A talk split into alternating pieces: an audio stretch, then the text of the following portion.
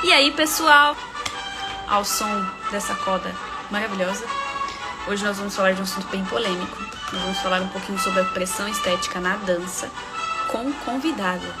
Hoje eu vou chamar a Mari Massoneto, ela que tem uma campanha muito legal no Instagram dela, que fala sobre o corpo livre dançante. E hoje nós vamos discutir um pouquinho algumas coisas referente a isso, alguns transtornos, o que que isso repercute Ainda mais que a gente jogou uma caixinha de perguntas que veio bastante coisa pesada. Então a gente tem assuntos bem peculiares e bem fortes para discutir hoje. Então, se você já sofreu algum transtorno alimentar ou até psicológico mesmo em decorrência da dança, fica aqui nessa live até o fim, que a gente vai discutir bastante sobre isso. Ou envia para aquela sua amiga que você sabe que ela tá precisando de ajuda. Combinado? Então eu vou chamar aqui a Mari pra... sobre o assunto. Gente, se meu celular cair do nada, é porque minha gata tá bem aqui do lado. Oiê! Oiê, tudo bem? Tudo bem, você? Tudo bem também. Tá bem. A galera.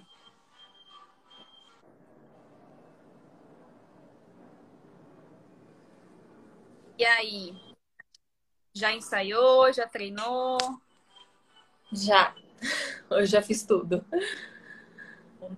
Isso porque, teoricamente, né, hoje era uma terça-feira de carnaval, era pra gente estar tá curtindo, mas a gente tá aqui trabalhando nessa Normalmente. Bem normal. Bem isso mesmo. Então, Oi, Nath, tudo bem? Estava aqui contando que eu anotei as respostas, principalmente as que mais me chamaram a atenção, para a gente discutir um pouquinho sobre elas.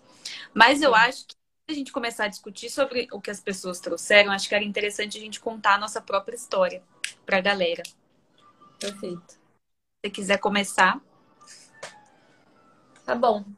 É, meu nome é Mariana Massoneto, para quem não me conhece, né? Eu sou bailarina, tenho 22 anos, eu sou do interior de São Paulo, de Ribeirão Preto, mas hoje eu moro em São Paulo faz acho que três anos agora. É, eu vim a trabalho, né? Quando eu passei na companhia, na intuição, e tô aqui faz três anos. É, a minha história, assim, com a relação com o corpo é um pouco conturbada aí.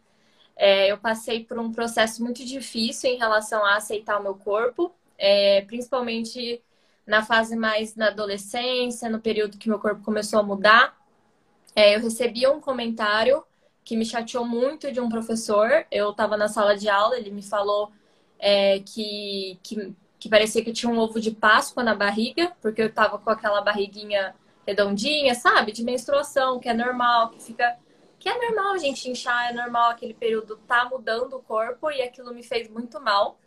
Eu comecei a ficar louca, querendo emagrecer e ia procurar alternativas, só que eu não tinha muito ideia do que seria bom para mim. Então eu fui cortando absolutamente tudo.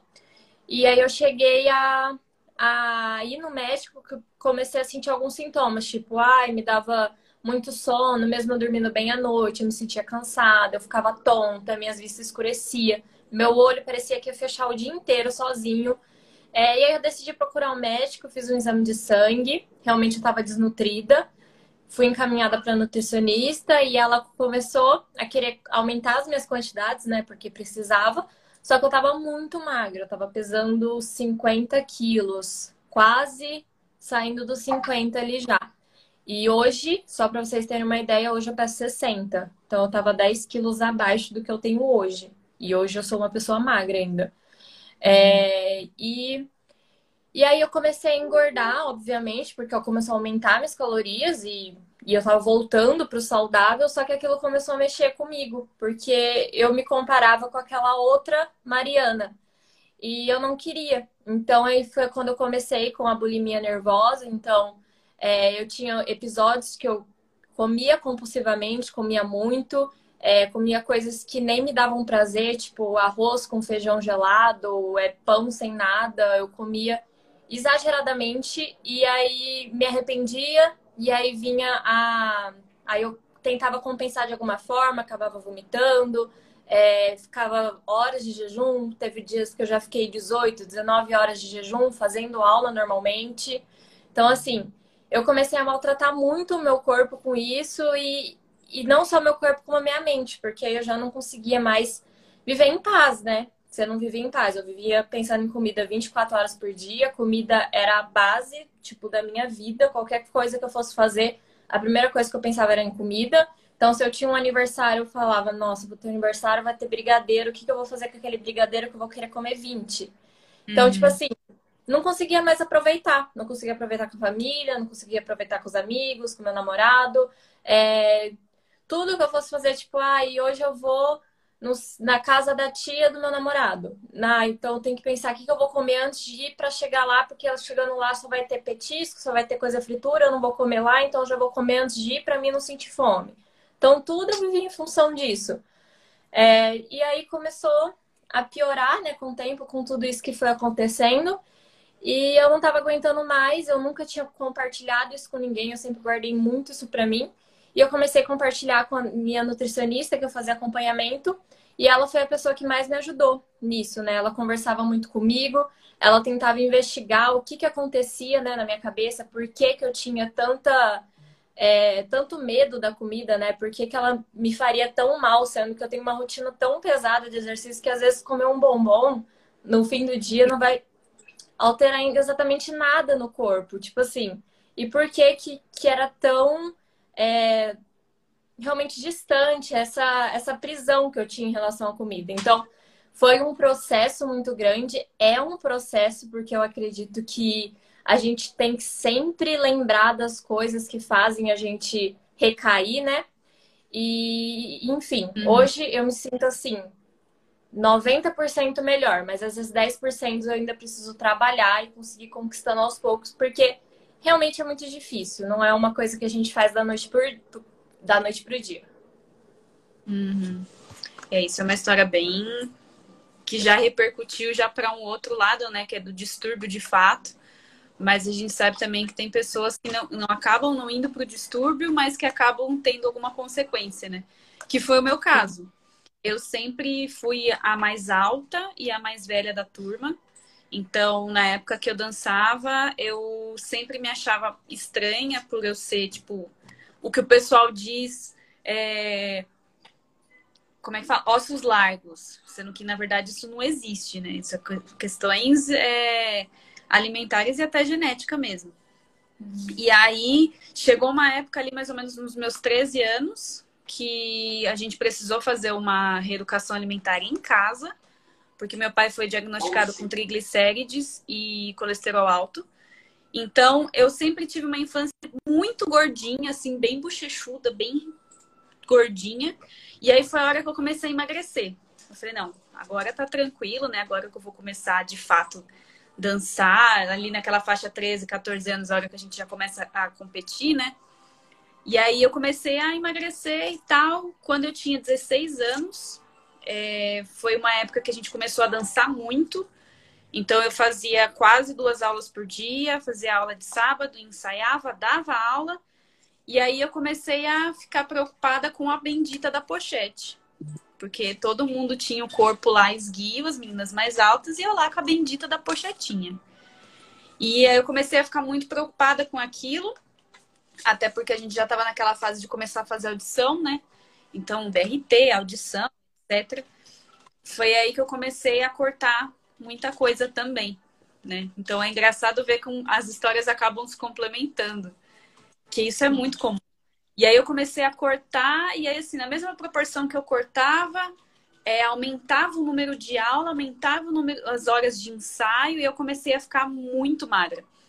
Eu tenho mais ou menos 1,67 de altura, 66, 67. E na época, eu pesava o meu peso, assim, que a, a, normal era em torno ali de 57, 56. Eu cheguei a pesar 52 quilos na época. E, e foi um período, assim, que eu até coloquei foto esses dias, que meu braço era tipo isso, e você via aquela cara apática. E aí foi quando a minha professora falou assim: Olha, eu acho que tem alguma coisa estranha com você. Que você tá meio acho que você tá magra demais. Eu falei, não, imagina, eu tô na minha melhor forma e não sei o quê.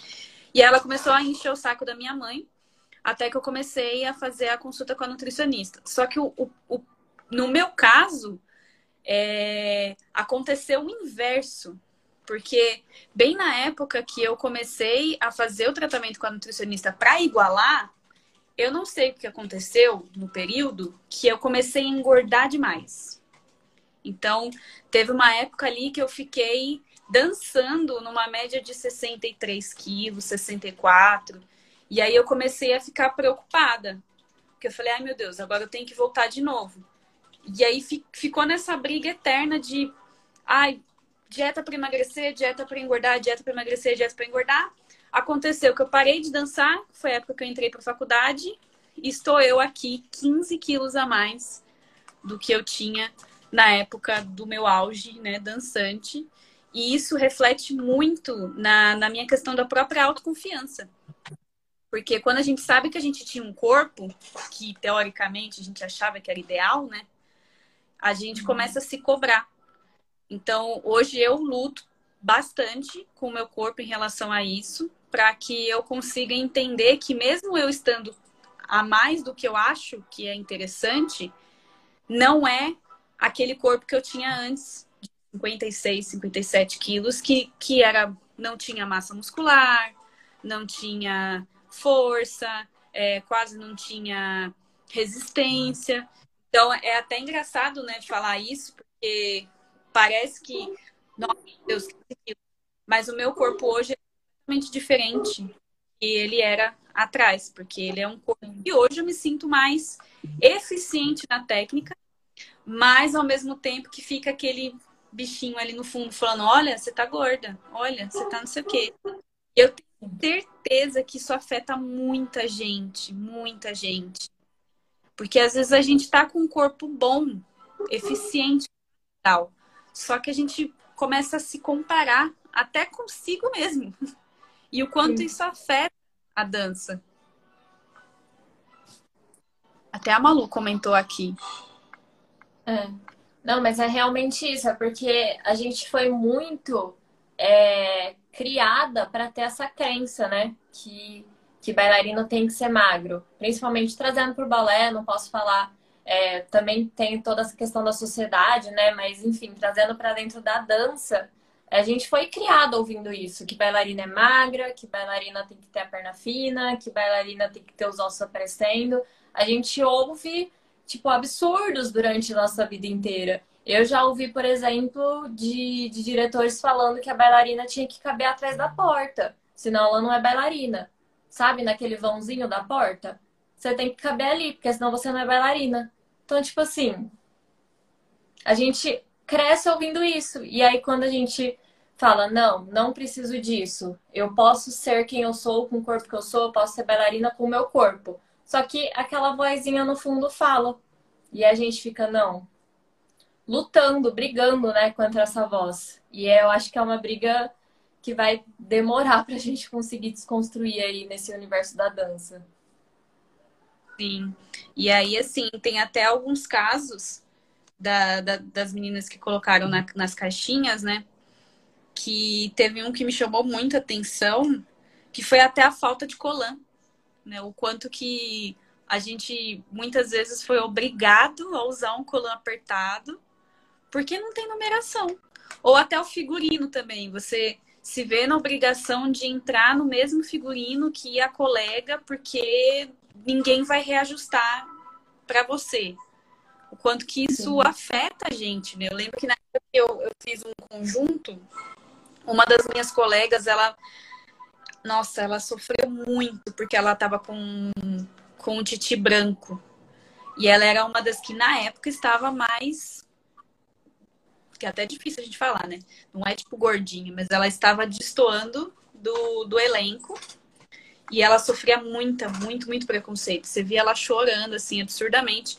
E infelizmente, naquela época, eu mesma era uma das que julgavam. Porque era a época que eu estava com o auge físico, que eu achava que era o auge físico, né?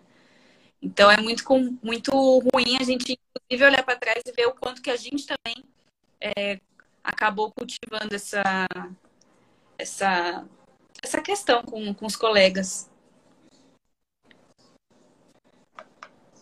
Tá travando um pouquinho, tá? Deu uma travadinha. Gente, vocês me avisem se está travando.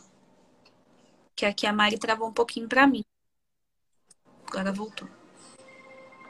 Aí voltou. Eu não sei se é a minha. Essa questão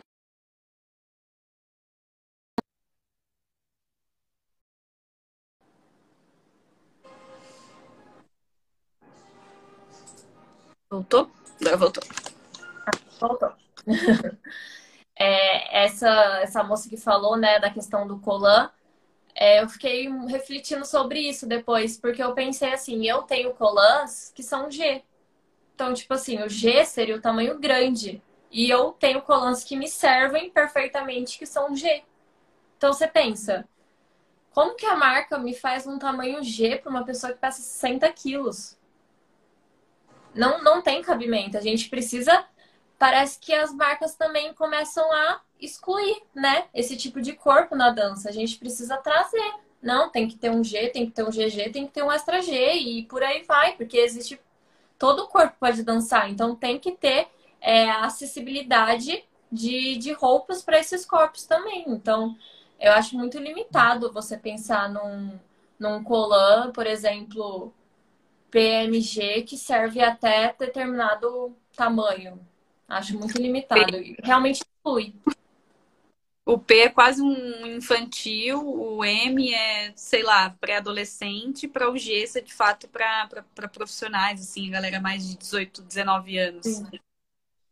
É basicamente isso. Aqui a, a Amanda falou, a gente foi tão influenciada a pensar dessa maneira, né? E a gente acaba entrando nesse ciclo de relação abusiva com os nossos corpos e de outras pessoas. É, exatamente. Porque a gente acaba. É tão condicionado que a gente, inclusive, condena né, os nossos colegas, ou já condenou de alguma forma, mesmo que seja em pensamento. Porque às vezes não é nem consciente, às vezes é inconsciente, a gente olha e fala assim: putz, olha, aquela ali tá com uma coxa mais grossa. Aí você fala: pera. Uhum. A gente primeiro. Ó, a Nath também é outra que usa G. Então, eu já, como eu estou acima do, do meu normal, eu já o G para mim já tá ficando mais apertado. Mas é bom assim saber que tem algumas tem, tem até uma, uma loja que eu sigo que elas já estão criando é, colãs e saias para as bailarinas adultas, né? Porque a gente já vê o movimento do balé adulto crescer pra caramba. Então, nada mais justo do que colocar colãs mais, mais colãs maiores, né, para ser bonito. Com certeza. Até porque também não é só a bailarina que usa, né? A gente vê a galera do contemporâneo, a galera do jazz, a galera, tipo, sei lá, de outras modalidades que podem muito bem usar colã. E, isso, e, e essas outras modalidades não, não necessariamente determinam um peso ideal, né? Sim. Agora conta um pouquinho como que tem sido sua rotina de cuidado, que eu acho que isso também motiva muitas pessoas, né? De ver o quanto que você agora você vê essa relação com o seu corpo de uma maneira diferente. Você cuida dele de forma diferente, mas também sem aquela essa cobrança toda. Sim. Bom, o que mais mudou assim, se eu for pensar na minha rotina em geral, ela basicamente é a mesma se você for falar o tanto que eu comia antes, o tanto que eu como agora, o tanto que eu me exercitava antes, o tanto que eu me exercito agora, basicamente é o mesmo. Porém, a chavinha mudou. Então, por exemplo, antes o comer era sacrificante para mim. Então, é, eu precisava comer aquilo no determinado momento, com a determinada quantidade, eu não podia passar 5 gramas, porque senão eu poderia engordar, e, e não poderia passar do horário, porque senão depois.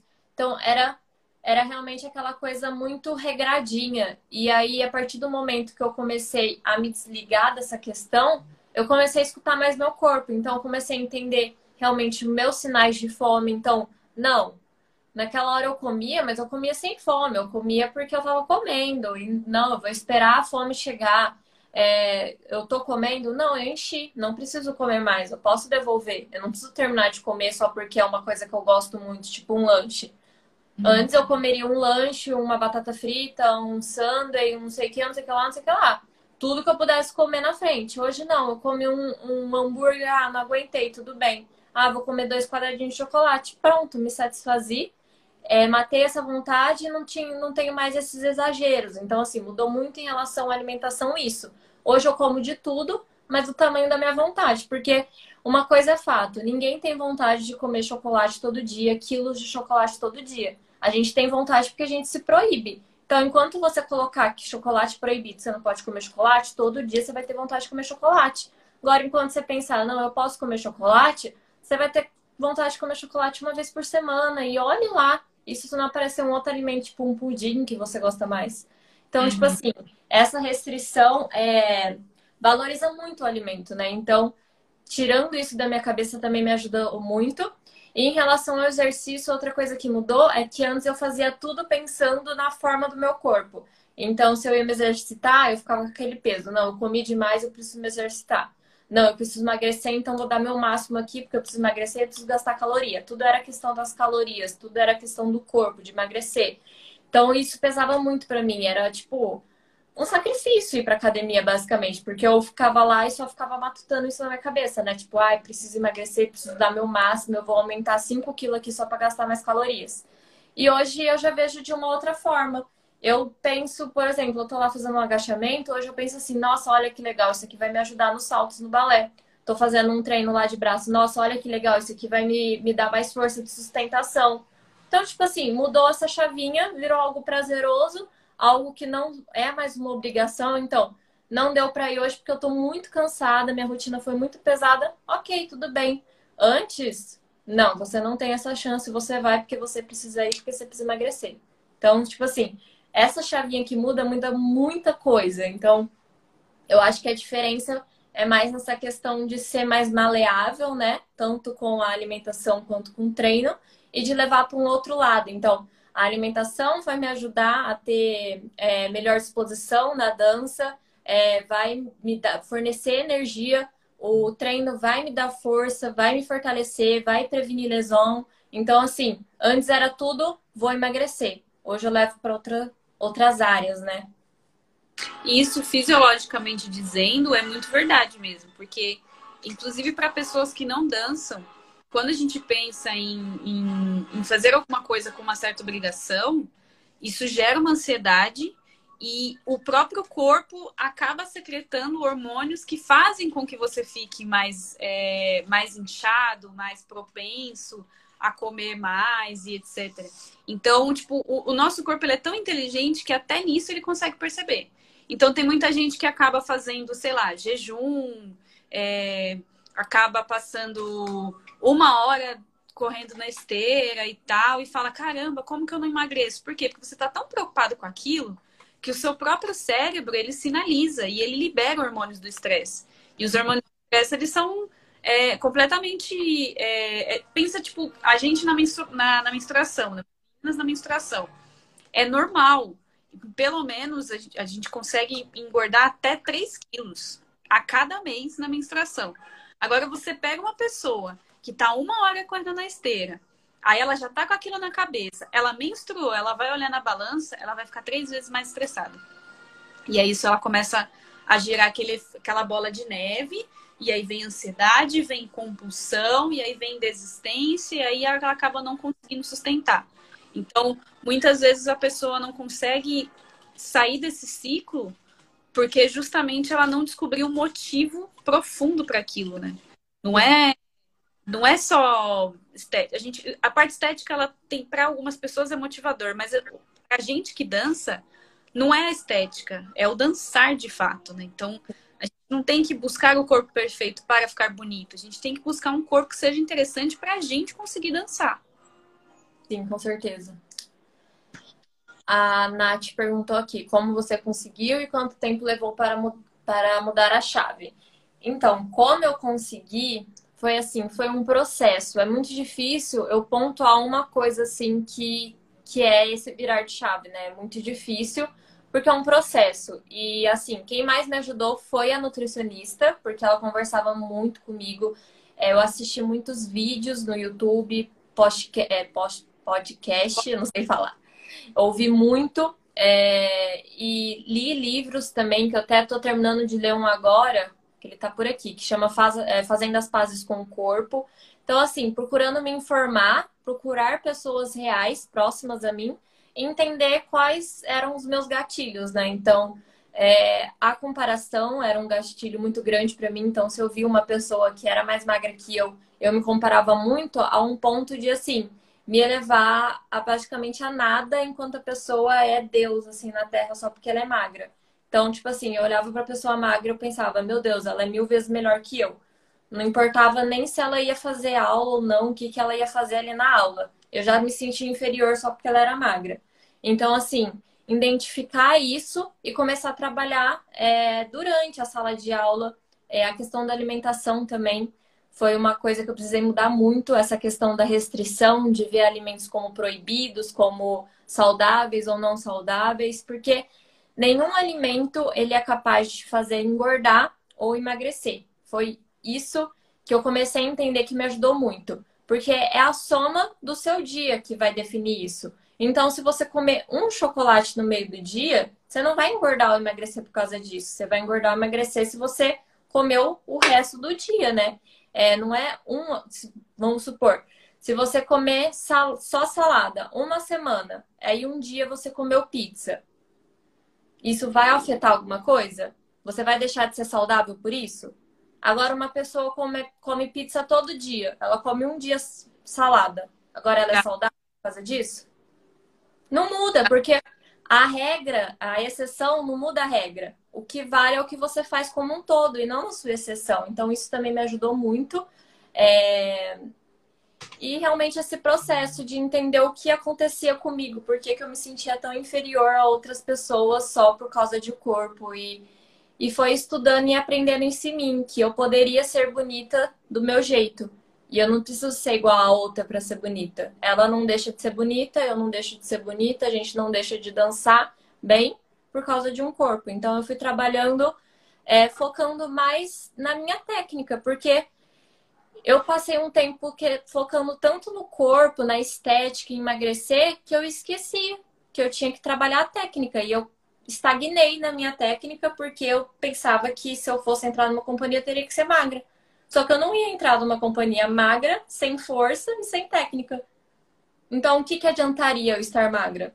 Então, hoje eu tenho um corpo saudável, um corpo que é forte, eu tenho minha técnica que está em evolução, que eu estou sempre em evolução, e eu tenho força para realizar o que eu quiser. Eu posso ir, posso saltar, posso ficar cinco horas fazendo exercício lá, que de eu, eu vou nove e meia da manhã, sair uma hora da tarde, só, só trabalhando, só trabalhando, Antes eu não conseguiria, porque eu não teria força, meu corpo não teria energia e eu estaria magra, mas não conseguiria. Então, não compensava para mim. Eu precisava entender que isso não, não ia ser bom para mim. Uhum. E fora também que, que isso acaba contribuindo justamente para que o seu corpo consiga resistir mais, né? Porque, por exemplo, você falou das nove da manhã até a uma da tarde e até hoje, assim, você não teve mais nenhuma lesão, não teve nenhuma distensão, não teve nenhum problema que fizesse com que justamente você precisasse parar em, função disso, né? Sim. Exatamente, porque o corpo ele está preparado para isso, né? Agora um corpo que não que não tem uma força, que ele não tem energia, que ele não está numa boa nutrição, que ele está faltando vitaminas, está faltando minerais, já tinha me lesionado, já tinha acontecido muita coisa. E, e é, é legal falar dessas coisas de hábitos também, porque as pessoas acham que a gente detecta isso e muda tudo de uma vez. Então, por exemplo, ah, ontem foi segunda. Então, hoje é o dia que eu vou acordar cedo, vou comer salada, vou treinar, vou dormir não sei o quê, não sei o quê, não sei o quê. Chega na terça-feira, a pessoa tá cansada. Então, assim, são pequenos hábitos que a gente vai ao longo dos dias, ao longo da semana, tem gente que começa pela meditação, tem gente que começa pela alimentação. Então, assim, cada um vai descobrindo a maneira que fica mais confortável para ti. Sim. Mas, assim, ah, hoje, e vou 2021, vou. Tô, é muito Esse radical, radicalismo, né? Tipo, tentar mudar tudo da noite pro dia. A gente não consegue. A gente precisa se adaptar, a gente precisa criar um novo hábito. Então, Não vou, não vai ser da noite pro dia que eu vou comer só fruta, legume e me alimentar 100% bem, se eu, sendo que no dia passado eu comi pão de queijo, comi salgado, comi pizza, hambúrguer. Então tem que ser aos poucos, né? Se a gente começa já com esse sendo radical, a gente não consegue durar muito tempo. E a, a dieta não tem que ser isso, né? Eu aprendi muito isso. Ela tem que ser algo flexível, algo que te faz bem. Então, não me faz bem comer couve-flor. Eu não gosto de couve-flor. Para que, que eu vou comer couve-flor? Tem muitos outros legumes que eu posso comer, que eu posso sentir prazer comendo, que eu vou comer bem.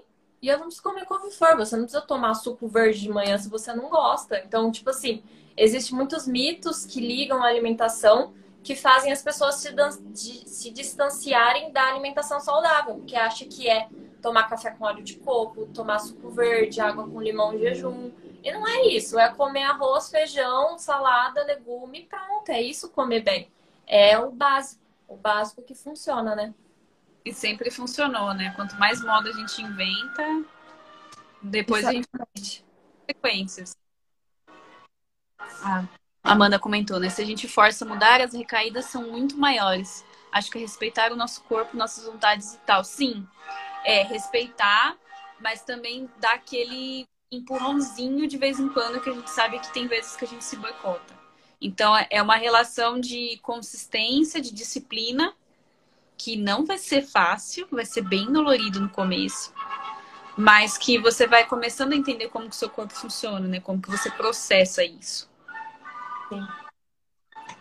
Eu acho que, que a gente pensar muito no autocuidado muda muitas coisas. Pensar que a gente está comendo bem por cuidar da gente. Esquecer um pouco, sabe, da estética, do emagrecer, do engordar, do ganhar peso, sei lá qual que seria a sua meta.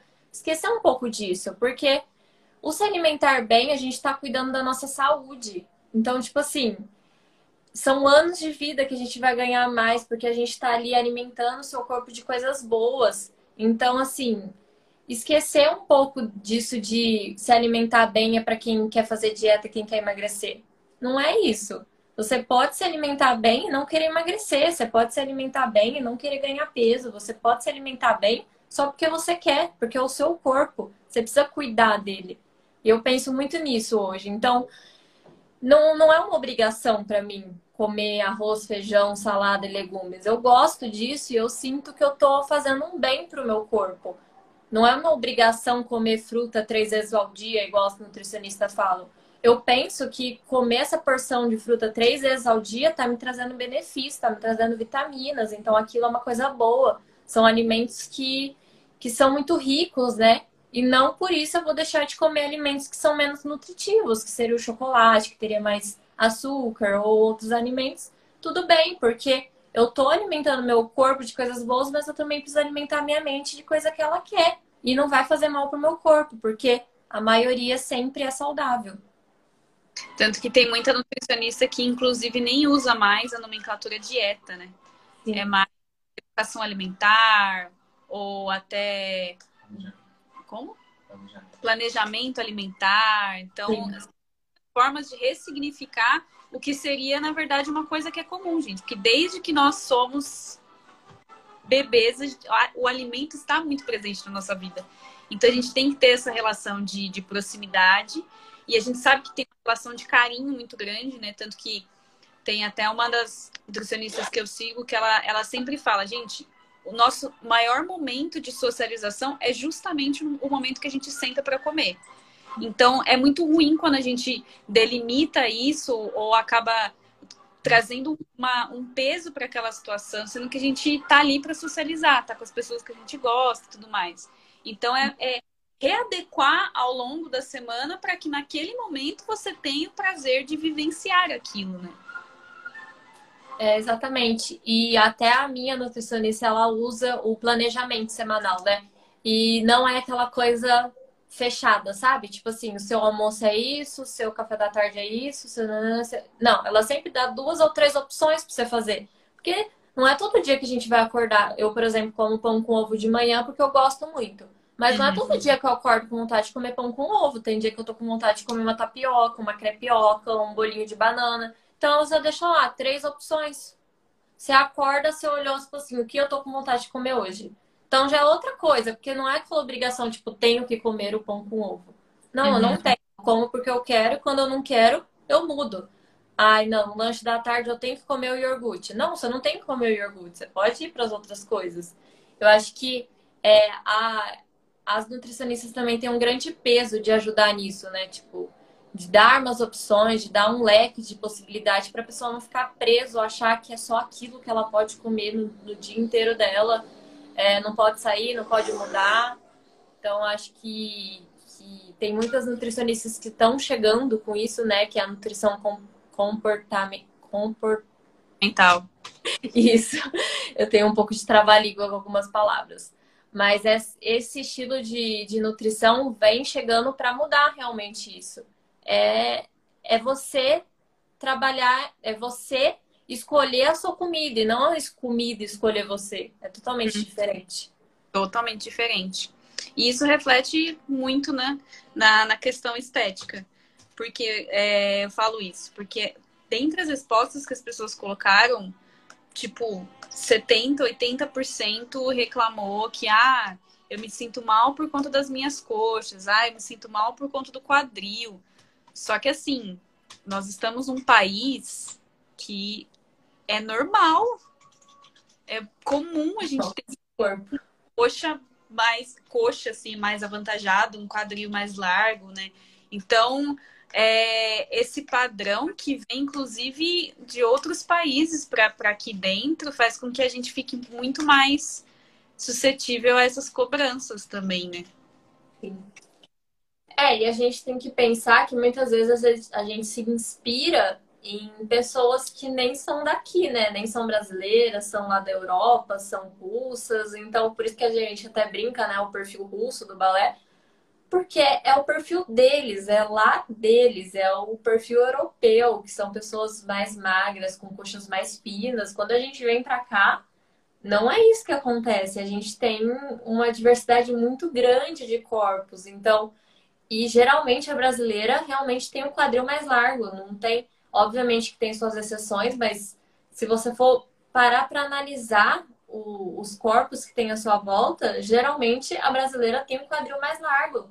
E não, não tem o que fazer. Não adianta, se você querer emagrecer 10 quilos, 15 quilos, sei lá, quando você quiser emagrecer, você vai continuar. Porque esse é o biotipo, esse é o seu biotipo. Hum, só assim, cirurgia vai te fazer mudar isso. Só que é uma coisa que eu não te recomendo, porque não é isso que vai fazer você, isso vai te fazer mudar totalmente o que você é. E o que você é, você não precisa mudar, porque é isso que te faz única, é isso que te faz ser você. Então não adianta nada a gente tentar se encaixar naquela caixinha do padrão russo, sendo que a gente não vai caber ali. A gente vai caber na nossa caixinha, não é nem caixinha do brasileiro. Porque ainda assim a caixinha do brasileiro tem diversidades, né? A gente tem muitos perfis. Então, não, não tem como a gente querer criar uma caixinha para bailarino. Não tem como, cada um vai ter a sua caixinha. Não, e, e fora também que essa questão de, de perfil, de padrão, ela não, além dela ser uma questão é, social, ela é uma questão, inclusive, genética, porque é, as pessoas que moram em X lugar, elas têm aquele corpo daquele jeito para sobreviver àquele ambiente. Então, assim, uhum. por que a é mais alta? Porque alguma coisa dentro da história do território russo fez com que eles fossem mais altos. Assim como, por exemplo, um japonês, um chinês que é mais baixinho, assim como um italiano que é de X jeito. O, normalmente a, a galera, acho que da da Áustria é super branco. Então, assim, brasileiro normalmente é mais coxudo, tem um quadrilzão e tal. Americana, americana tem muito busto. Uhum. Tem muita bailarina que reclama, ai, mas eu tenho muito peito. É seu, às vezes você teve alguma, alguma história na sua família fez com que você se relacionasse com alguém que tem esse perfil corporal. Então, não é só o, o ambiente social, é questão estrutural mesmo, né? Aqui no Brasil a gente tem um clima mais quente, a gente tem um, um jeito diferente de conversar e tal. Então, não tem como mudar isso de uma hora para outra. Teria que mudar, tipo, gerações e gerações para daqui a não sei quantos milhões de anos a gente atingir um corpo que seja interessante. Só que aí até lá, o que, que vai ser interessante, né? Porque as coisas evoluem, né? Os corpos mudam. Até Sim. as próprias bailarinas mesmo. Se a gente for pegar as primeiras bailarinas, as primeiras pontas, como que elas eram, né? A gente olha assim e a gente fala, o pessoal era tudo andedã com perna baixa. É muito louco isso. Sim. A Nath falou, até dá para mudar, experiência própria, mas o preço é bem caro. Realmente, dá para mudar. Se você, igual você falou, o preço vai ser muito caro, porque você vai perder a sua saúde física, a sua saúde mental, a sua saúde social, você vai perder várias coisas nesse processo e aí não vai compensar no final das contas, porque é só um corpo e você perdeu outras milhares de coisas que você poderia viver para viver em função de um corpo. Então, você mesmo falou experiência própria, eu também já passei por isso. Então, é, eu também já cheguei a pesar menos 10 quilos do que eu tô hoje. Porém, eu mesmo assim não tinha uma perna fina que eu queria, porque eu queria aquela perna fina de verdade, aquela perna que você não vê uma volta. Era o meu sonho, sempre foi. Eu olhava e eu falava, meu Deus, é o meu sonho. Tipo assim, sonho de vida, não, não tinha outra coisa. Você falar assim, você quer passar numa companhia ou ter perna magra? Eu falava perna magra. Tipo assim, sabe? Então, aquilo se tornou algo, tipo assim, era sacrificante para mim ver uma pessoa com perna fina, porque eu ficava, tipo, só olhando para aquilo. E, e mesmo estando esse tanto abaixo, né, 10 quilos abaixo, eu não ia ter aquela perna. Eu tava com a perna mais fina, obviamente, mas não era a perna fina que eu queria. Isso eu teria que pesar o quê? 40 quilos? Tá de cama? Então, uhum. pra mim, não ia chegar no que eu queria. E o quanto a gente tenta distorcida, né? Porque a gente, quando tá com esse, com esse pensamento, a gente não consegue nem enxergar quem nós somos de verdade. Então você olha, você tá super magro, você pode até estar, inclusive, como essa pessoa, mas você nunca vai se enxergar dessa forma. Você sempre vai querer mais do que aquilo. Isso é tão perigoso. Isso é verdade. Porque quando eu tava assim, uma, uma menina chegou para mim e falou assim: Nossa, Mari, eu te admiro tanto, você tá sempre tão magrinha. E no dia eu tava, tipo assim, me olhando no espelho e pensando assim: Nossa, eu tô enorme. Tipo assim, eu olhava e pensava assim: Nossa, olha isso, eu comi muito final de semana, olha aqui, tá, tá, tá com, tá marcando a gordurinha aqui. Nossa, olha também na minha perna, eu tava assim nesse dia. E ela virou e falou assim: Nossa, você tá sempre tão magrinha. Eu falei assim: Não, você tá me zoando? Tipo assim, você tá me zoando, né? Eu tava até agora, tipo, me maltratando ali. Você tá me falando que eu tô magrinha, eu tô me sentindo enorme. Eu falei assim: Para com isso, você tá louca. E realmente eu tava louca, né? Tava pesando 52, 53 quilos já e eu tava me sentindo gorda. Tipo, de me olhar era, é realmente assim, uma coisa muito louca, de me olhar e pensar assim, eu tô enorme, não é nem assim nossa, estou um pouquinho acima do meu peso. Não, eu me olhava e falava, eu tô enorme. Era isso que eu conseguia pensar. E tipo assim, não tava. E mesmo se tivesse, não deveria ser um problema tão grande assim, tipo, de me maltratar tanto, né? Uhum. E nossa, como tem gente que se maltrata, né? Tem aqui outros exemplos de gente que ainda acha, por exemplo, ah, minha bunda me incomoda, é, quase parei de dançar porque eu me achava gorda. É, o meu corpo não acompanhava das outras meninas. Eu achei isso muito forte. Eu falei, não, gente, você não tem que. O seu corpo é seu. É, é muito doloroso. E assim, lógico, né? A pressão externa, que nem tem aqui. É, me falaram para parar de dançar. É, me falaram que eu nunca ia ser protagonista. É, você nunca vai fazer variação por causa do seu físico. Isso é tão relativo. Sim, e, e, o, e o pior é que ainda recebi comentários que eu não, que eu não coloquei, né? Teve gente que falou que essa pressão vem de dentro da família. Então, a própria família falando assim, por que, que você ainda tá fazendo balé? Tipo assim, seu corpo não é bailarina. Tem que parar. Então, tipo assim, vindo de pessoas tão próximas, isso machuca, tipo, mil vezes mais. Se você pensar assim, nossa, nem, nem pessoas que estão do meu lado, que estão vendo o meu esforço, acreditam em mim, quem que vai acreditar? Então, tipo assim, é, essa influência vem de dentro da família, vem de professor, vem de diretor, vem de amigos, de colegas e de, de tudo que a gente ouve, né? E vai rebaixando tanto é, as pessoas por não terem esse corpo padrão. E eu realmente fico muito triste com isso, é uma coisa que me toca de verdade. Muita gente, né, quis desistir de, de dançar por conta disso, né? Eu também fui uma que pensei muitas vezes em parar porque eu não me encaixava no que era o perfil da turma, porque eu era mais alta, mais coxuda, blá blá, todas essas coisas que normalmente a gente acaba ouvindo, né? E também porque eu não fazia variações. Então, eu vi as outras colegas mais magras que tinham mais facilidade nas pontas, né? Porque eu sempre tive dificuldade nas pontas. E aí eu falava, ah, já que eu não tô fazendo variação, para que que eu tô aqui? E isso é tão ruim, porque a gente não precisa necessariamente fazer é, dançar só para as variações ou só pela sapatilha de ponta. A gente consegue aproveitar e curtir a, de uma forma mais livre, né? Dentro da sua possibilidade. Uhum. Às Com vezes certeza.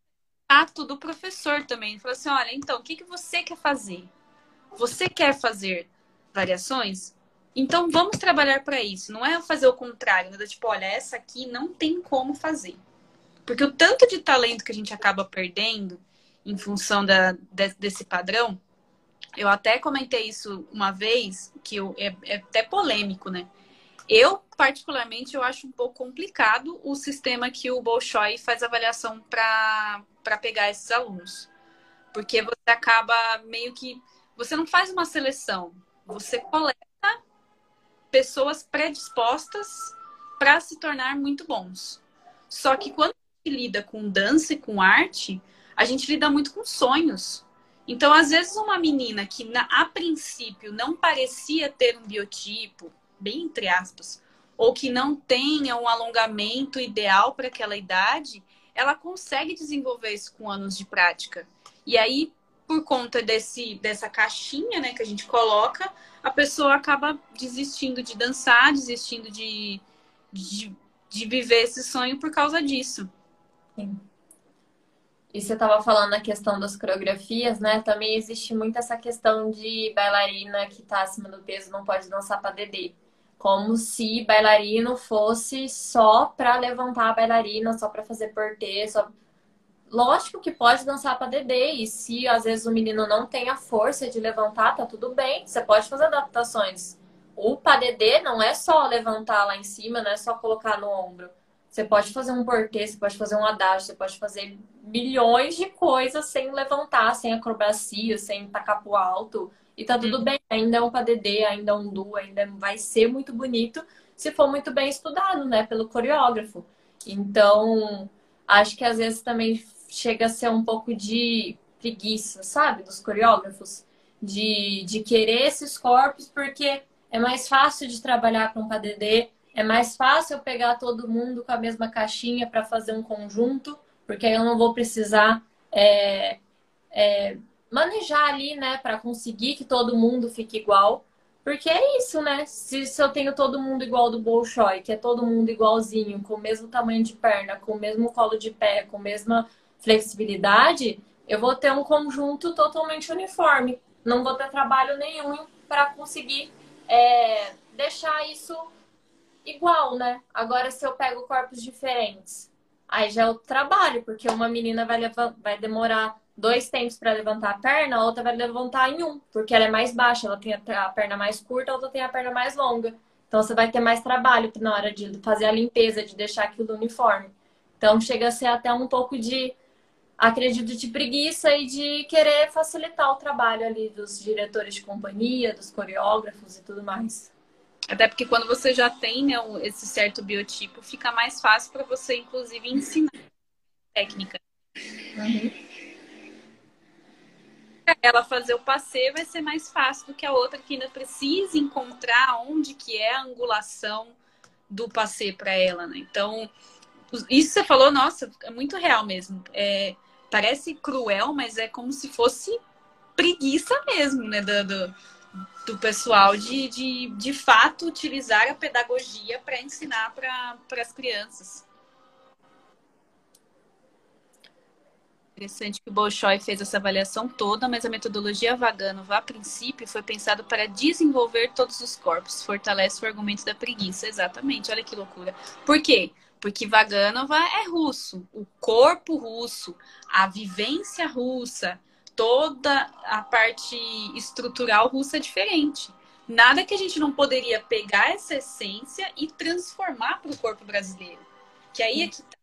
não é a melhor metodologia. Isso também é um pouco complicado, né? Mas assim, é a metodologia que consiga se adequar dentro do corpo da pessoa. Então é, é saber moldar, um pouquinho. Eu acho que, que igual você falou, nenhuma metodologia vai ser perfeita para uma turma. Porque se a gente for pensar numa turma que vai ter meninas mais flexíveis, mais, fortaleci mais, mais fortalecidas, com o joelho em X, com o joelho em, em vários tipos que existe, né? É, com um alongamento muito grande, com não sei o que, com muito andeor, com pouco andeor, com flexibilidade nas costas, com e aí você bota tudo isso, você não vai conseguir achar uma metodologia que dê certo para todo mundo. De falar para todo mundo assim, não, você vai esticar totalmente seu joelho na primeira posição. E aí, quem tem perna em X, será que isso vale para ela também? Não vai valer, porque são coisas diferentes. Então, a gente tem que olhar muito com calma, né, para cada pessoa, o que vai encaixar melhor para cada pessoa. Por isso que eu não acredito que existe a melhor metodologia. Existem as melhores para cada tipo de corpo. Talvez para mim a Vaganova é boa, mas para ela não vai ser. Uhum. Vou até puxar um pouquinho de sardinha que a Marina colocou aqui, né? Eu sinto falta de uma metodologia brasileira no balé. Bora desenvolver. Então, é até curioso, porque a que eu aprendi, ela não é uma metodologia é, fechada, que. Gente, sincronicidade do universo. Hoje, a Milena do Tutor for Love, inclusive, fez um stories de um livro que a metodologia que eu aprendi é da pessoa que ela está lendo o livro, que é a bailarina Jane Blaut. A Jane Blaut, ela, ela foi uma bailarina brasileira. Ela percorreu o mundo sendo primeira bailarina, sendo solista e etc. E quando ela voltou para o Brasil, ela meio que desenvolveu uma técnica mesclada. Então ela usa Vaganova, ela usava, usava, né? Vaganova usava Royal, usava chequete, ela usava tudo.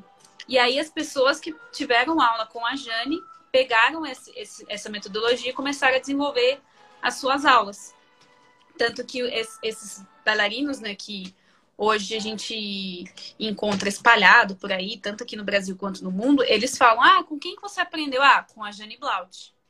E, e é uma aula que, assim, é uma aula de limpeza absurda. Então, é, é até engraçado que eu, eu, às vezes eu não sei distinguir o que, que é Roy e o que, que é Vaganova, porque como a gente teve a mescla, acabei confundindo. Mas é uma aula limpa, com muito suleco de pied, com muita troca, perna de dentro, perna de fora, para você não viciar numa perna só e tal. E, e, faz com que a gente fique mais versátil. Então, quando você chega numa aula cubana, você dá conta.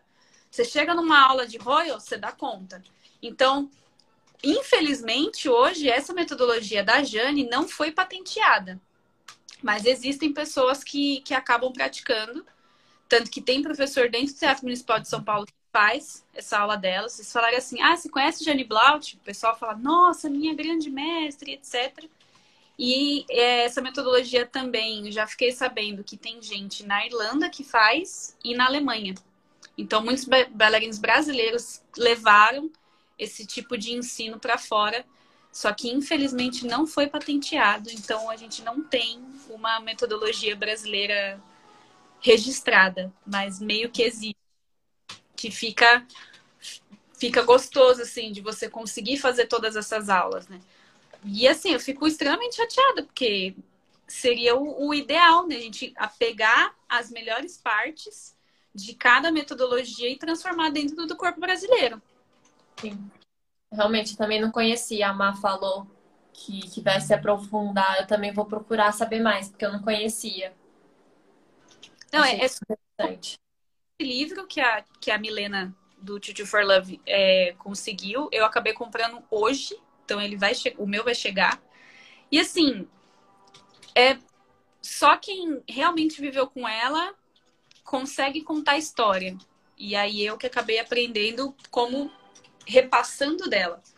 Então é muito louco de, de, de saber que estava tão próximo, mas ao mesmo tempo não teve esse, esse cuidado, né? De, de procurar registrar. Não teve informação também, porque às vezes aqui no Brasil também a gente tem tanto, tanto problema de, de informação, das, das coisas chegarem, até burocracia, porque às vezes para você patentear deve ser um saco patentear. Mas, assim, existe uma luz ali que, se a gente conseguir juntar forças, a gente consegue registrar, quem sabe. Sim. Aí teve também é, uma galera que comentou de, de ficar contando calorias, que eu acho isso tão complicado também. Falando agora como profissional de saúde, a questão da contagem de calorias, ela foi uma medida usada por muitos anos, mas assim como qualquer parte da ciência, a gente vai evoluindo. E aí, hoje em dia, não é necessário a gente contar caloria, porque a gente tem outras formas de, de avaliação.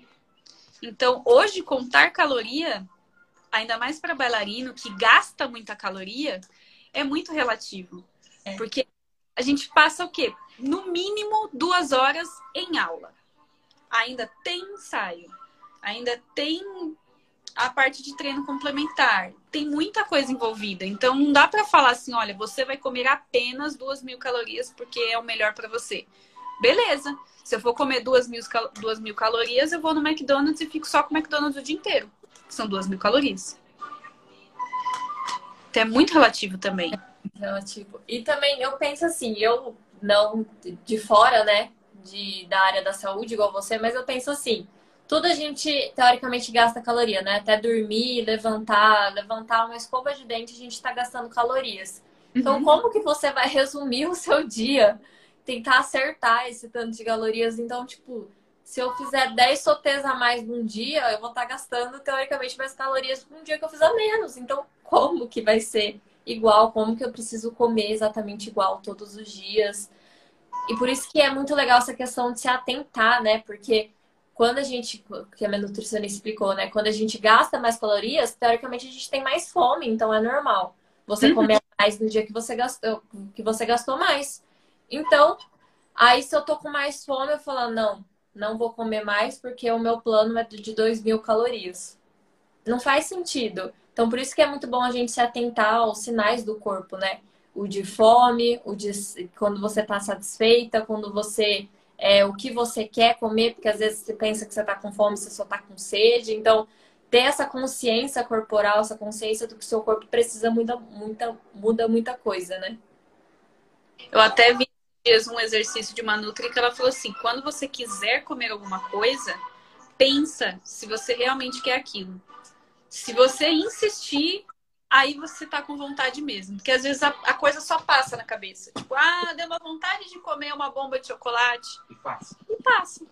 E aí você fala, ah, tá bom, consegui conviver bem. Agora, se aquilo tá começando a ficar um, dois dias maquinando muito, não, aí acho que você realmente tá com vontade.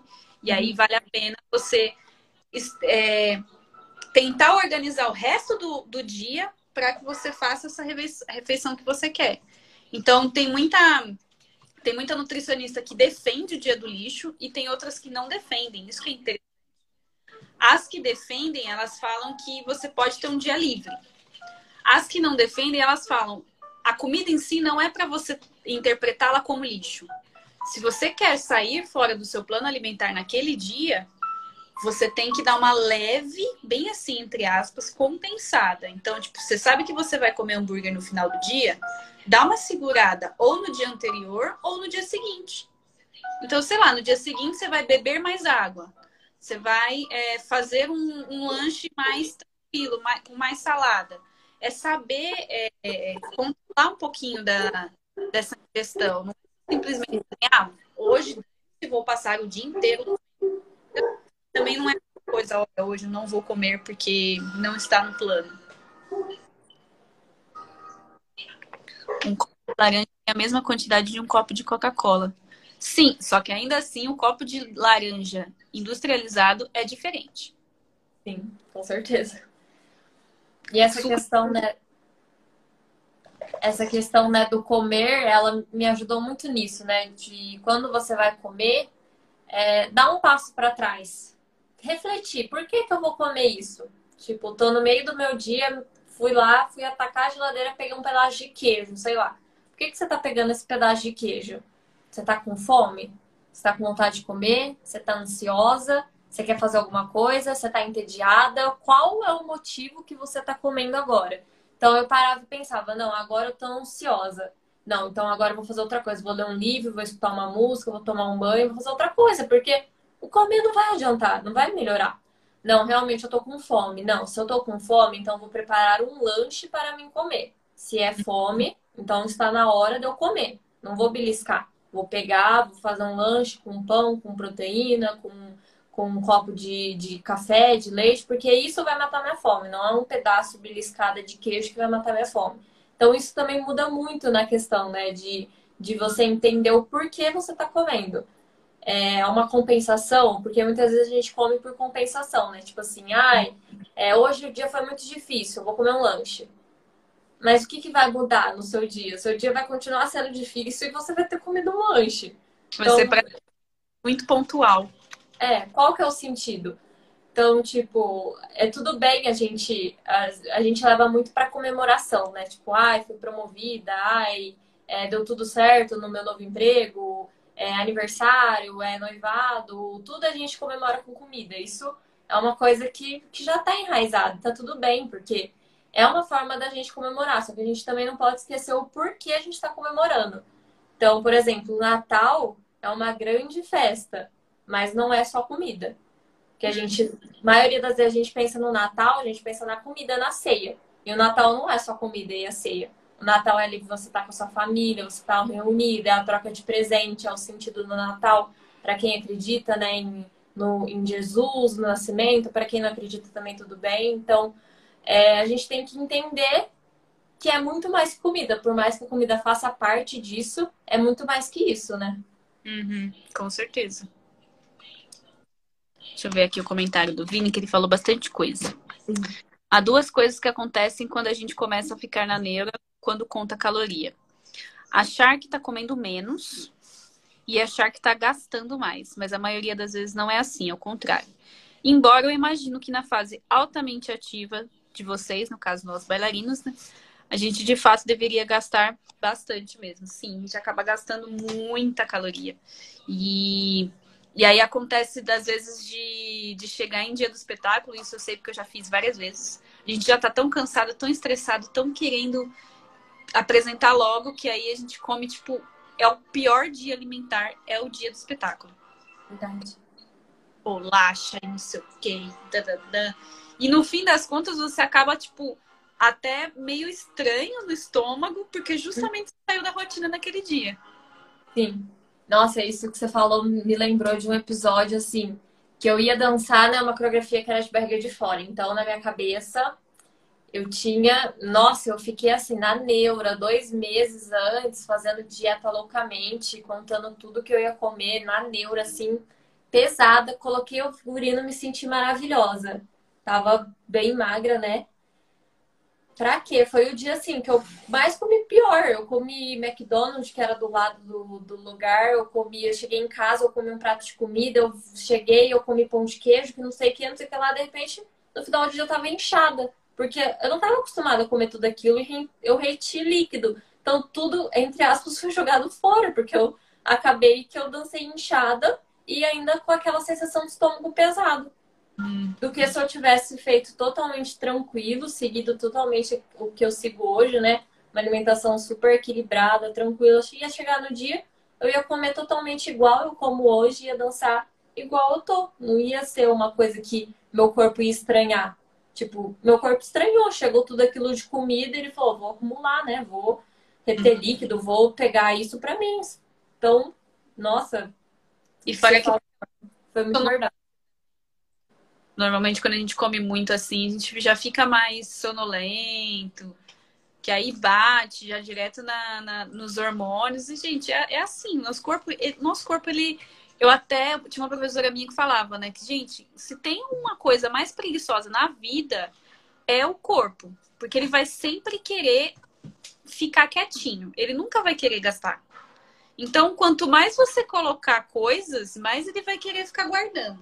Então, quanto mais você estimular ele a funcionar de uma maneira eficiente, melhor para você, porque você vai dormir melhor, você vai se sentir mais disposta, você vai conseguir ter mais é, energia para suas coisas.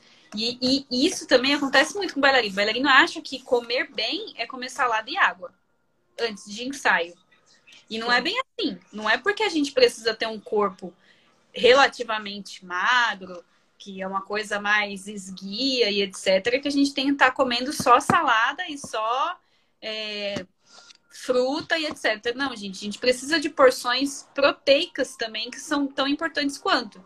Que foi o que você falou no começo. Arroz, feijão, uma salada e proteína é o básico. Ah, mas antes do ensaio eu vou comer um clube social porque é integral. Não é bem assim. Será?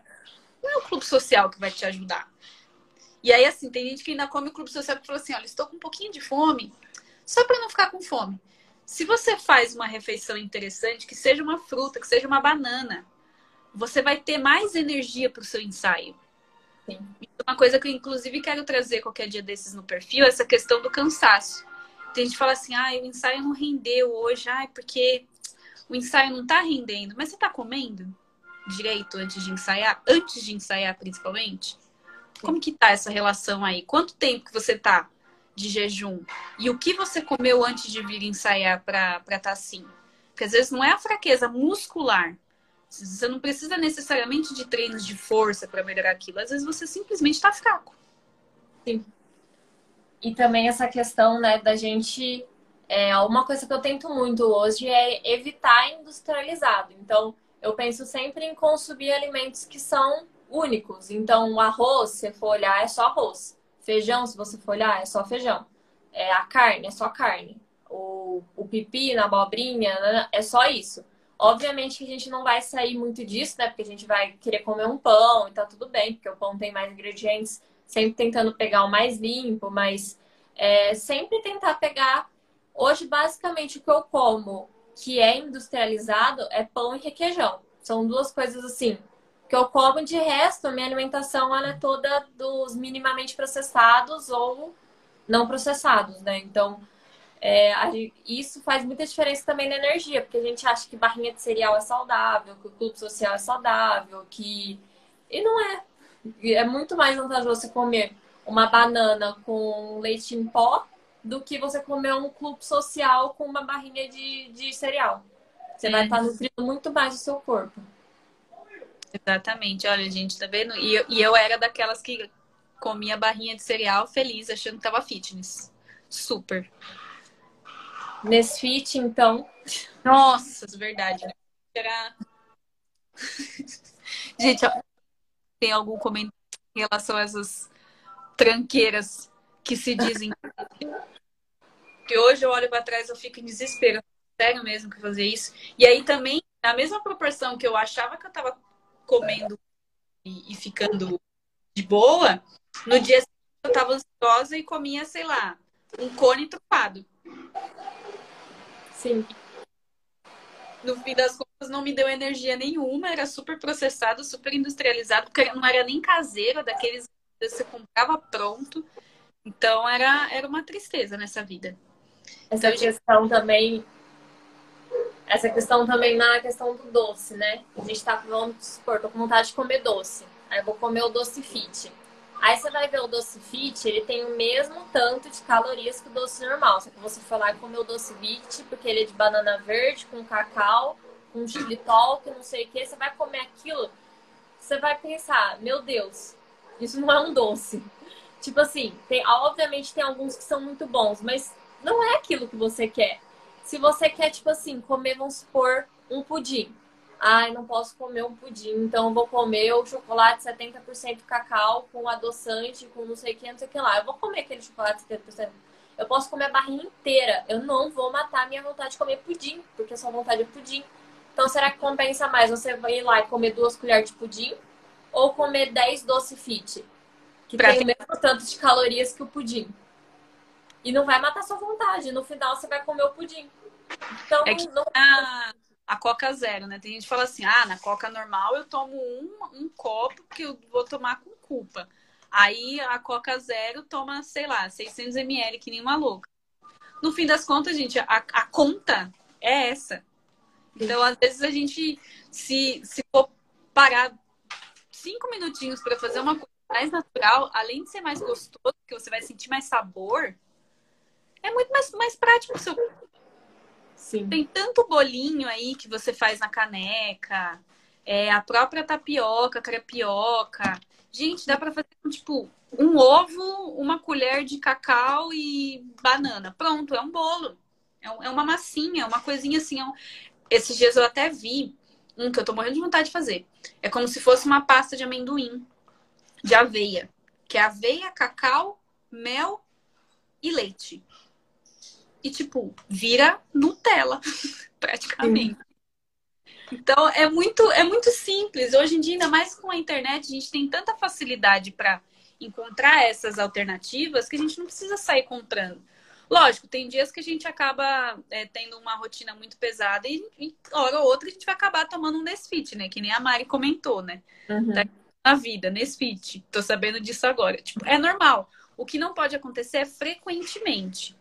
Sim. Porque você vai somando ali na, na balança, vai somando na, na, na, nas questões metabólicas também, né? De, de você não estar tá suprindo a sua necessidade e aí você não, não suprindo a sua necessidade, você acaba se cobrando porque você acaba não vendo resultado. Então, Sim. é num ciclo. E que a Mari falou, tô sabendo agora. É, eu até quero indicar um aplicativo que me ajudou muito nesse começo, assim, para entender o que era saudável, o que não era, de tudo que a gente via ali no supermercado, né? Chama Desrotulando.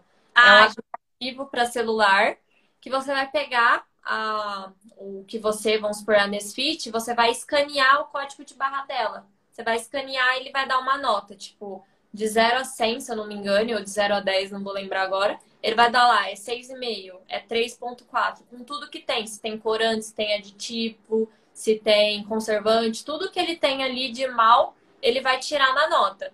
E quanto menos ingredientes, que é o que eu falo aqui, que é melhor, né? É, maior vai ser a nota. Então, vamos supor, leite em pó é leite em pó e só. Então, ok, é um, um 100%. O iogurte é iogurte e o, o fermento. Ok, são dois ingredientes, é minimamente processado. O suco de laranja é laranja espremida. Então, essas coisas são industrializadas, mas são minimamente processados. Agora, se você for pegar uma Nesfit, se você for pegar um clube social, uma barrinha de cereal, você vai ter uma, uma lista ali de 10, 15, 20 ingredientes que não são saudáveis. Exatamente. E até o chocolate. Uma vez eu fui olhar, a gente comparou o talento e Kinder Bueno, não, não era? A gente comparou vários chocolates amargos com Kinder Bueno. E, a, e os chocolates amargos estavam medindo 30, mais ou menos. Os chocolates comuns, tradicionais, estavam medindo 35. E o Kinder Bueno estava medindo. Dá para pensar o Kinder Bueno estava mais saudável do que o chocolate 70%. Pois é, bizarro. Eu, é. eu fiquei assustado. É exatamente por isso.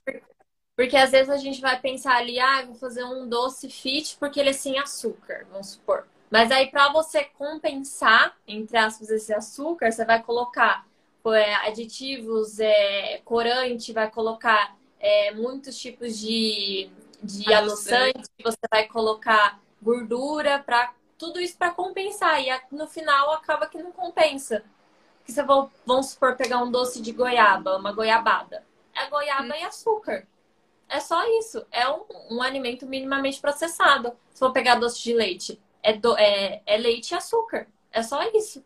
Agora você vai pegar um doce fit, você vê 16 ingredientes fácil. Então, é, ela me ensinava muito isso. Você consegue fazer em casa? Você lê a lista, você consegue fazer em casa? Se você nem imaginar o que está ali, descarta, porque não é saudável. É hum. basicamente hum. isso. Fica aí uma dica boa para vocês, hein? Gente, se alguém tiver algum, algum comentário, alguma pergunta, já joga aí, porque a gente já tá mais de uma hora aqui, ó. Voou o tempo. Nossa. Nem parece. Eu tô sem tô perdidinha. Não, eu olhei aqui assim, 8h15, eu falei, meu Deus, ainda bem que hoje eu não tenho aula, porque se eu tivesse aula eu já estaria atrasada. Hoje é carnaval, então hoje a gente acabou não tendo aula. Mas é isso, gente. O que a gente quis falar com vocês é que é super possível ter um corpo saudável, ter um corpo eficiente, forte, que não precisa ter essa pressão toda que muitas vezes vem da gente. Porque a gente uhum. acha que a gente precisa comer X coisa. Porque a gente acha que a gente tem que ter a coxa do tamanho da Maria Coreva. Não, ninguém aqui é Maria Coreva, ninguém nasceu Maria Coreva, ninguém nunca vai ser. Só ela. Então a gente precisa internalizar isso com a gente para quando vir essas pressões externas, porque vão vir, infelizmente. A gente está num, num meio artístico que ainda é muito antigo, tem muito pensamento antigo. Então vai vir gente falando coisa assim. Eu já até comentei uma outra live que quem conheceu Dona Toshi sabe como é que era, como é que ela era. Então a gente precisa estar tá, é, minimamente consciente do nosso corpo, do nosso papel como bailarino, para aí começar a inclusive incentivar essas outras pessoas a refletir sobre. Porque a mudança nunca vai acontecer de fora para dentro. É sempre de dentro para fora. Então, era mais ou menos isso que a gente queria meio que deixar o coração de quem colocou as histórias na caixinha mais, mais leve, né? Porque foram histórias bem pesadas que a gente acabou recebendo. Sim.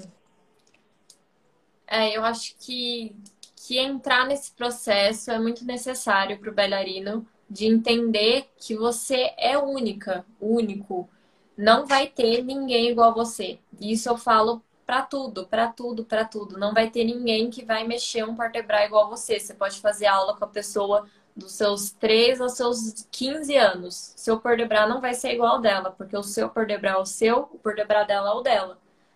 Por mais que vocês tenham aprendido identicamente igual, não vai ser igual. Então, entender isso é muito necessário entender que cada pessoa vai ter é, a sua dificuldade e também vai ter as suas facilidades, vai ter algo que ela faz muito bem, que ela vai se destacar no meio de todo mundo e em outras coisas tudo bem, ela vai ter dificuldade, ela vai trabalhar em cima disso e também tá tudo bem. E, e não olhar para o outro com essa comparação, tipo, ai, ela é maravilhosa no adágio, eu sou péssima no adágio, nossa, é, e ficar com essa comparação ao ponto de se destruir, porque isso, isso só vem te trazer mal. Então, olha que legal, ela é maravilhosa. Pronto, voltei para mim, vou focar no meu, vou fazer o meu e pronto. Não é, é tentar diminuir os outros também. Não, uhum. cada um tem sua qualidade. Pronto. Olha que lindas, que exercício lindo que ela fez. Pronto, passou voltei para mim, voltei para o meu interior, voltei a focar em mim. E é isso que a gente tem que fazer em aula. É uma coisa que eu tô descobrindo muito, que fez muita diferença. Porque antes eu ficava tipo, nossa, olha ali, ela girou quatro piruetas. Meu Deus, eu nunca girei quatro piruetas na vida. E agora? Meu Deus, nossa, eu sou péssima. Eu nunca vou passar numa audição, porque se ela virar quatro piruetas eu fizer duas, eh, ninguém vai me escolher. E eu ficava naquilo uma, uma aula inteira. E, tipo, como se uma aula de balé de uma hora e meia se resumisse a um exercício de pirueta. Então, tipo, não, tudo bem. Eu virei duas piruetas, mas tudo bem, porque depois eu tenho os momentos que eu só tenho mais facilidade, que eu sou mais adagiosa, que, que e tá tudo bem, pronto, passou. Então, e trabalhar, pronto. Tem dificuldade, ok, sei que eu tenho que trabalhar nisso. É isso que a gente tem que pensar e não ficar nessa, ai, nossa, ela é melhor do que eu, ai, nossa, ela é mais magra que eu, ai, nossa, ela. Não, tá bom, ela é ela, sou eu, vou trabalhar no meu, vou focar no meu e pronto.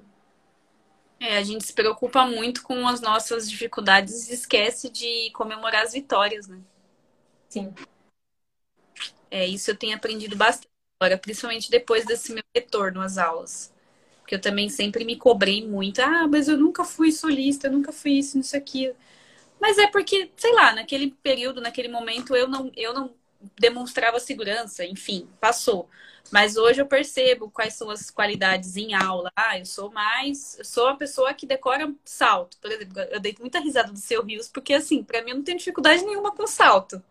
Eu consigo eu não fazer, mas eu decorei. Então, assim, é a minha facilidade. Eu tenho dificuldade no Haddad, por exemplo, eu não tenho força. O seu Haddad já é muito mais fluido. Isso não quer dizer que você seja menor do que eu ou que eu seja menor que você. Cada uma tem sua especialidade. Com certeza. É exatamente isso. Muito bom! Queria agradecer, então, a sua presença. Foi um papo bem legal. Por mais que tenha sido um, um tema pesado, acho que a gente conseguiu conduzir de uma maneira mais leve, né?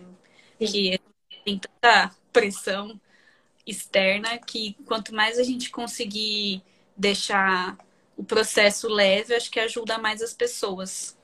Sim. Então, quem tiver histórias para contar referente a isso, usa lá a hashtag Corpo Livre Dançante, que aí a gente vai acompanhando também, para a gente se inspirar e também deixar o nosso coração mais quentinho. Sim. Também quero te agradecer pelo convite, fiquei muito feliz de fazer essa live hoje. É, eu até tinha um pouco meio que esfriado essa questão né, da hashtag, do Corpo Livre Dançante, por sei lá, porque por questões minhas pessoais, mas isso depois que eu fiz as perguntas, depois que eu recebi as caixinhas de perguntas, me deu assim um, um ânimo de querer continuar realmente, de achar necessário falar sobre isso, porque é muito frequente. A gente pensa que não, mas é muito frequente. E não é só a questão do transtorno alimentar que a gente conta, o processo até chegar a ele também é importante, porque é um sofrimento, é uma coisa pesada. Até se transformar num transtorno alimentar, mesmo que não se transforme, é algo pesado, é algo que deixa as pessoas para baixo. Então a gente precisa falar sobre isso sim. Machuca bastante para a vida toda. Então é isso. Depois de praticamente uma hora e meia conversando, gente, uma hora e meia Olha que loucura. Passou muito rápido. Falando muito. Obrigada, Mari. Muito Obrigada, Tami. Ao convite. Quando tiver outros assuntos mais latentes, a gente volta a falar, porque eu acho que a gente precisa falar isso várias vezes por ano, para lembrar as pessoas que elas são suficientes, elas só precisam descobrir. E agradecer quem ficou até aqui, até o final, com esse papo. E é isso. Então, um beijo. Vou Beijo, Tam.